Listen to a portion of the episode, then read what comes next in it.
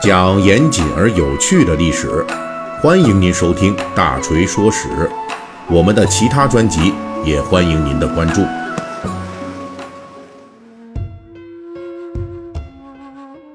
最近的我们的《水浒细节解密》啊，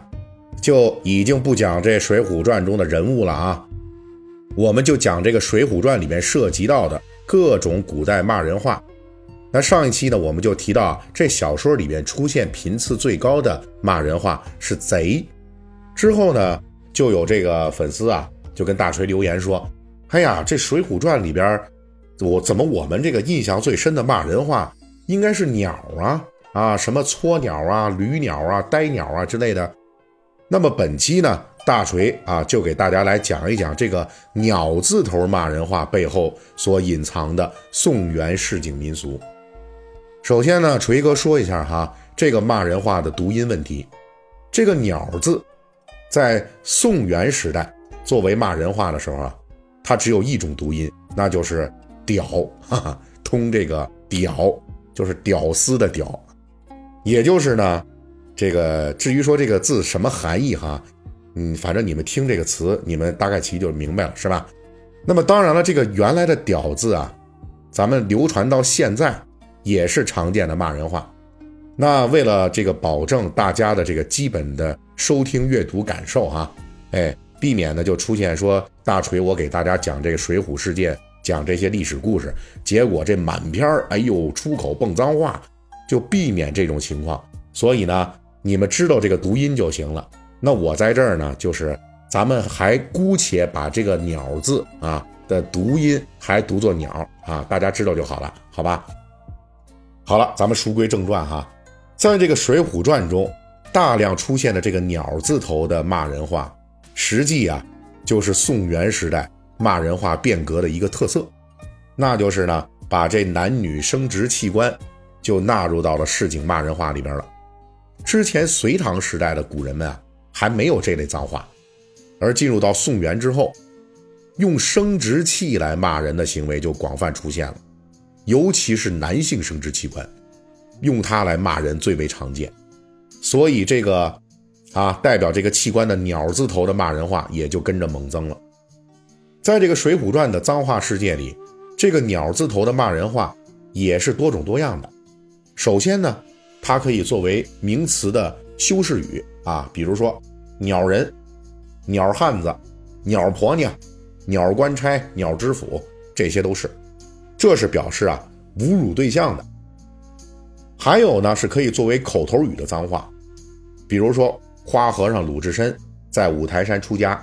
很长时间就不能喝酒吃肉啊，给他难受的不行了，哎呀，他就叫嚷着说。口里淡出鸟来了，你们听听啊，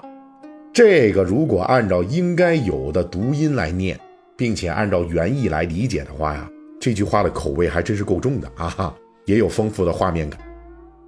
又比如说，这黑旋风李逵回老家，事先呢就得了宋江的吩咐，说你不许在路上喝酒啊，要不然误事儿。结果到了家乡之后，李逵心情放松啊，就说。今日我已到乡里了，便吃两碗，打什么鸟紧。此外还有很多其他用法，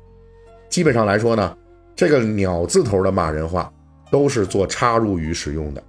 也就是在水浒世界的这个大部分场合啊，鸟字头骂人话不是用来攻击对方的，而是为了增强语气，表示自己的流氓习性，或者说是这种愤怒、焦躁的这种情绪。那关于“鸟”字头的骂人话，它就是一句纯粹的脏话，并且延续到了我们现在。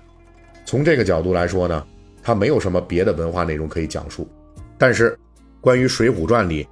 都是哪些人在用这个“鸟”字头的骂人话，这个背后的故事可就有趣了。先说一下《水浒传》里边最频繁使用“鸟”字头骂人话的两个大户啊，那就是花和尚鲁智深。黑旋风李逵，这俩人啊，能够成为鸟字头骂人话大户，那都是有其出身背景的。鲁智深曾经长期担任北宋西军的下层军官，文化素质不高。封建军队中骂人话也用的很多，所以耳濡目染啊，他嘴里的这个鸟字头的骂人话就特别多。李逵呢，原来是江州牢城营里边的牢子，也就是狱卒，这也属于社会底层的职业。那天天跟这个牢犯打交道，能好吗？因此呢，这李逵的嘴里啊，也是经常骂骂咧咧的啊，非常不干净。鸟字头的骂人话呀，很多，就这么挂在嘴边这两位的职业背景就决定了，这俩人动不动这说话就带鸟。排名第三的呢是行者武松，他也是市井出身的好汉啊。不过武松使用鸟字头骂人话的频率虽然是排名第三，但是仍旧比前两位啊还是差了一大截儿。此后呢，就是各种职业的人常用这个鸟字头的骂人话，比如说押送犯人的这个牢头借差，还有像汴梁城有名的泼皮无赖牛二，还有这个。市井做买卖的王婆、运哥等等的，还比如给他人做外宅的这水性杨花的女子。值得注意的是啊，在地主家使女出身的这个潘金莲啊，本来刚出场的时候呢，还是比较讲究言谈举止形象的，哎，温文尔雅的是吧？不过，当她被王婆西门庆合计算计了，被勾引下水了之后啊。她就被黑化了。